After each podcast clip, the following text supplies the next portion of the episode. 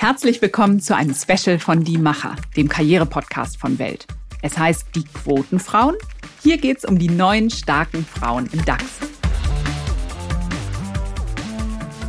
Heute im Fokus Sylvie Nicole aus dem Vorstand von Henkel. Sie ist Französin und sie hat sich gar nicht schlecht gewundert, als sie zum Arbeiten mit ihrer Familie nach Deutschland kam. Das ist schon eine völlig andere Nummer für Mütter als in Frankreich. Ja, das Wort Rabenmutter zum Beispiel, das kennen wir in Frankreich überhaupt nicht. Ja, Anja, du sagst wir, weil du bist zur Hälfte Französin. Deine gesamte Verwandtschaft mütterlicherseits lebt heute noch in Frankreich. Und wie sich die Frauenkarrieren in beiden Ländern unterscheiden und wie es jemandem wie Sylvie Nicole trotzdem gelungen ist, in den Vorstand eines DAX-Konzerns aufzusteigen, darum soll es heute gehen. Ich bin Inga Michler. Und ich bin Anja Ettel und wir begrüßen Sie aus der Weltwirtschaftsredaktion. Ja, sag mal, Anja, ist das mit Kindern und Karriere für Frauen wirklich so viel einfacher in Frankreich als in Deutschland? Ja, gute Frage. Also ehrlich gesagt, einfach ist es vermutlich nirgendwo. Man muss sich ja immer gut organisieren, diszipliniert sein und vor allem ein flexibles Netzwerk haben, das auch einspringt, wenn mal wieder irgendwas außer der Reihe passiert. Gerade bei kleinen Kindern ist das manchmal ganz schön herausfordernd. Was in Frankreich anders ist, dass es zum einen die Art und Weise, wie darauf geschaut wird. Es ist völlig normal, dass beide Eltern in Vollzeit berufstätig sind. Und zum anderen auch die Art der Versorgung, denn in Frankreich gibt es ein echtes Ganztagsschulsystem. Ich fand das als Kind immer schlimm, dass meine Cousinen und Cousins so wenig Freizeit hatten. Aber als berufstätige Mutter ist natürlich ein großer Vorteil, wenn man die Kinder in der Schule gut versorgt weiß. Klar, die gute Versorgung, das ist eines, aber beides zu wuppen und sich trotzdem verantwortlich zu fühlen, Familie und Karriere, das ist eben auch überall auf der Welt eine Herausforderung. Silvi Nicole aber, die sieht das Ganze unbedingt positiv. Sie sagt, meine Kinder, die waren sogar ein Booster für meine Karriere. Hören wir doch mal.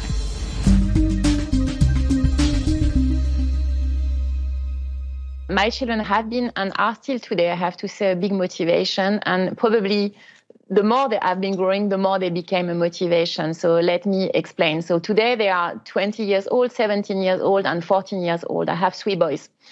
And I have to say, you know, since they can talk and they can express themselves, uh, they can also appreciate with their own words uh, what I'm doing. Uh, the fact that I'm a working mom, uh, they are proud of it. Uh, they talk about it very often. And um, they are not only you know proud of their mom they are also proud of the family model that we have decided to go for with my husband who stopped working now three years ago to support and help them also in their education. And i have to say their motivation because observing this model observing my choices i also believe strongly that they convey something to the society. So there are only three but I think they are a great small sample. They have a lot of friends, they have a big network, and by that they also contribute to the change. Da geht sie also ganz klar auch um die Vorbildfunktion. Und zwar soll irgendwie ihre gesamte Familie Vorbild sein. Der Mann, der vor drei Jahren seinen Job dran gab, um die Kinder auf ihrem Weg in ihrer Ausbildung noch besser zu unterstützen. Und davon, sagt Nicole, künden eben auch ihre drei Söhne in den jeweiligen Freundeskreisen. Botschafter des Wandels sozusagen. Ja, und da ist auch ihr Mann Vorreiter. Hausmänner, die ihren Job aufgeben, um die Familie zu unterstützen, die sind auch in Frankreich noch eine Seltenheit. Das hat oft eine finanzielle Komponente. Dass ein Näher oder ein Nee ganz zu Hause bleibt, das muss man sich auch erstmal leisten können. Oft genug verdienen Männer mehr als ihre Partnerin. Diesen Gender Gap, den gibt's nicht nur in Deutschland. Und ich glaube, na, viele Männer fürchten auch, dass eine Teilzeitbeschäftigung zum Karrierekiller werden könnte. Also das ist unter männlichen Beschäftigten immer noch weit weniger selbstverständlich, dass man sich eine Auszeit nimmt für den Nachwuchs. Ein, zwei Vätermonate lang, klar, da lobt jeder den tollen Papa. Aber dauerhaft 80 Prozent in Teilzeit arbeiten oder mal eben ein Jahr lang ganz raus sein, das ist dann doch eher selten. Diese Doppelbelastung, die tun sich in der Regel eher die Frauen an. Ja, da ist sie wieder, diese Zwickmühle, die wir auch schon von den amerikanischen Managerinnen kennen.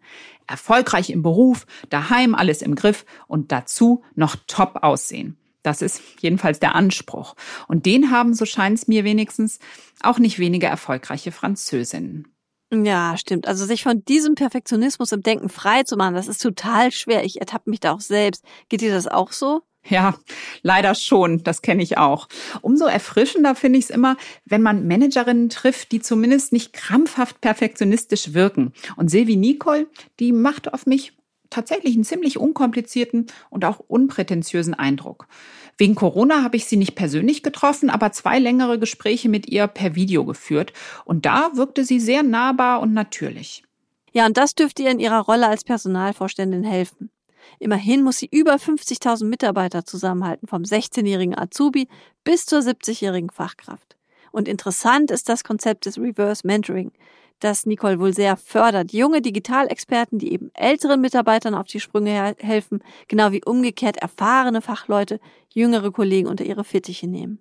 Brücken bauen zwischen den Generationen.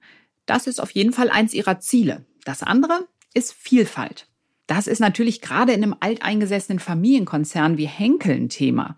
Fast 150 Jahre alt, ansässig in Düsseldorf.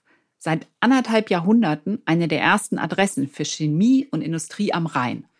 Gleich und gleich gesellt sich gern heißt da für viele das Lebensmotto. Und genau das will Nicole bei ihren Einstellungen und Beförderungen eben durchbrechen. Make sure you don't go for minimis, but you open yourself to people who are different from you, who can really bring you something that maybe you don't have, and enjoy the richness of this diversity yourself and promote it. And I think that's really where you have to start for yourself, being open minded to receive the diversity of people and make sure you create, you know, the team that you dream of and not a team which is looking exactly like you.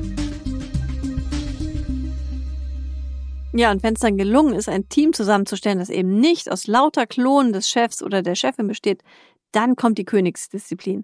Eine gute Atmosphäre zu schaffen, bei der diese Vielfalt sich auch wirklich entfalten kann. Ja, die vielen unterschiedlichen Menschen, die müssen eben auch zu Wort kommen. Und das klappt nicht, wenn die klassischen Lautsprecher alle anderen unterbuttern. Ja, das kennt man ja auch aus Meetings, oder? Wenn sich mal jemand mit einer Kritik nach vorn traut, dann wird die gleich abgebügelt. So eine Firmenkultur zu drehen, das ist echt Arbeit. Und Nicole scheint es damit ernst zu meinen. Jedenfalls hat sie in diesem Jahr eine konzernweite Feedback-Initiative gestartet. Für Top-Führungskräfte soll es regelmäßig 360-Grad-Feedback geben. Das heißt also von Mitarbeitern, die sie beurteilen, genauso wie von Vorgesetzten und von Menschen auf der gleichen Ebene. Ja gut, zumindest auf dem Papier gibt sowas ja schon in vielen Konzernen. Bei vielen ist das aber auch genauso schnell wieder versandet. Und Henkel hat noch dazu ein Online-Tool gestartet, mit dem jeder Mitarbeiter Feedback anfordern oder sogenannte Kudos-Karten verschicken kann. Ja, was das sein soll, das musste ich erstmal googeln. Das ist scheinbar ziemlich in Mode, dieses Kudos. Griechisch für Anerkennung, Lob oder Ehre.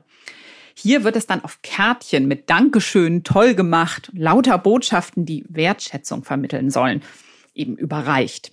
Sieht auf den Fotos im Netz ein bisschen aus wie die amerikanischen Valentinskarten. Blumensträuße, Geschenke, Herzchen, alles dabei.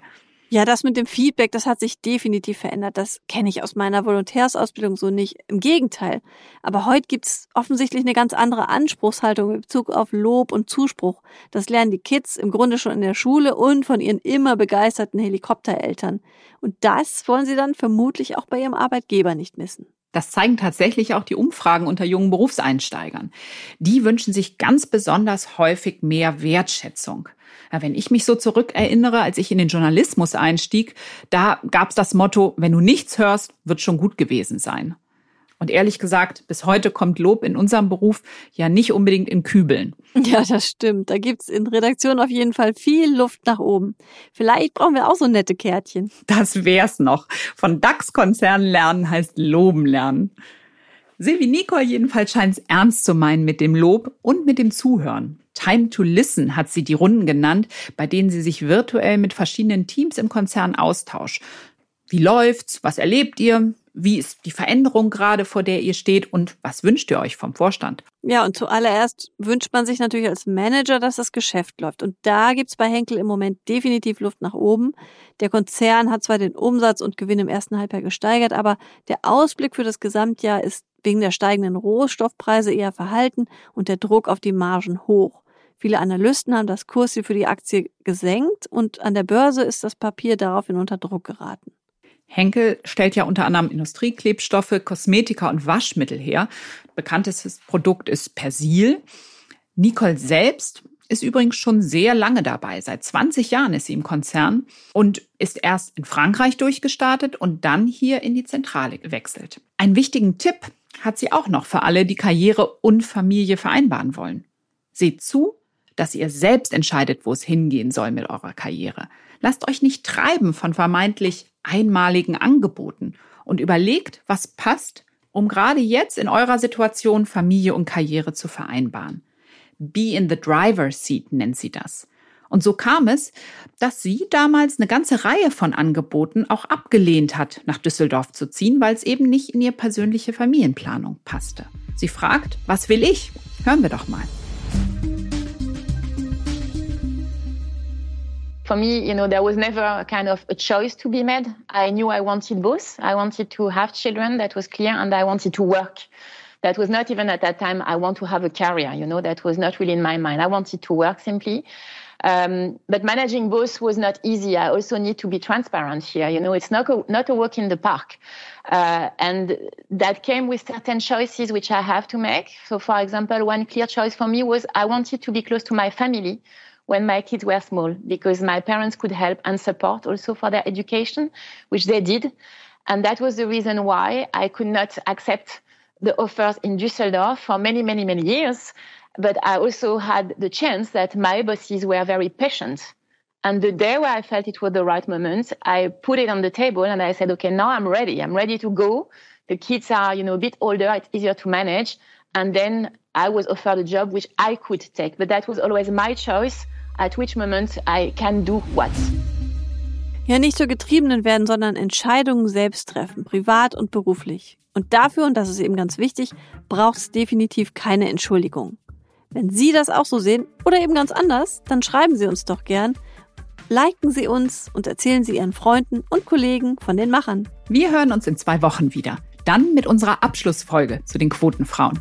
Wir freuen uns auf Sie.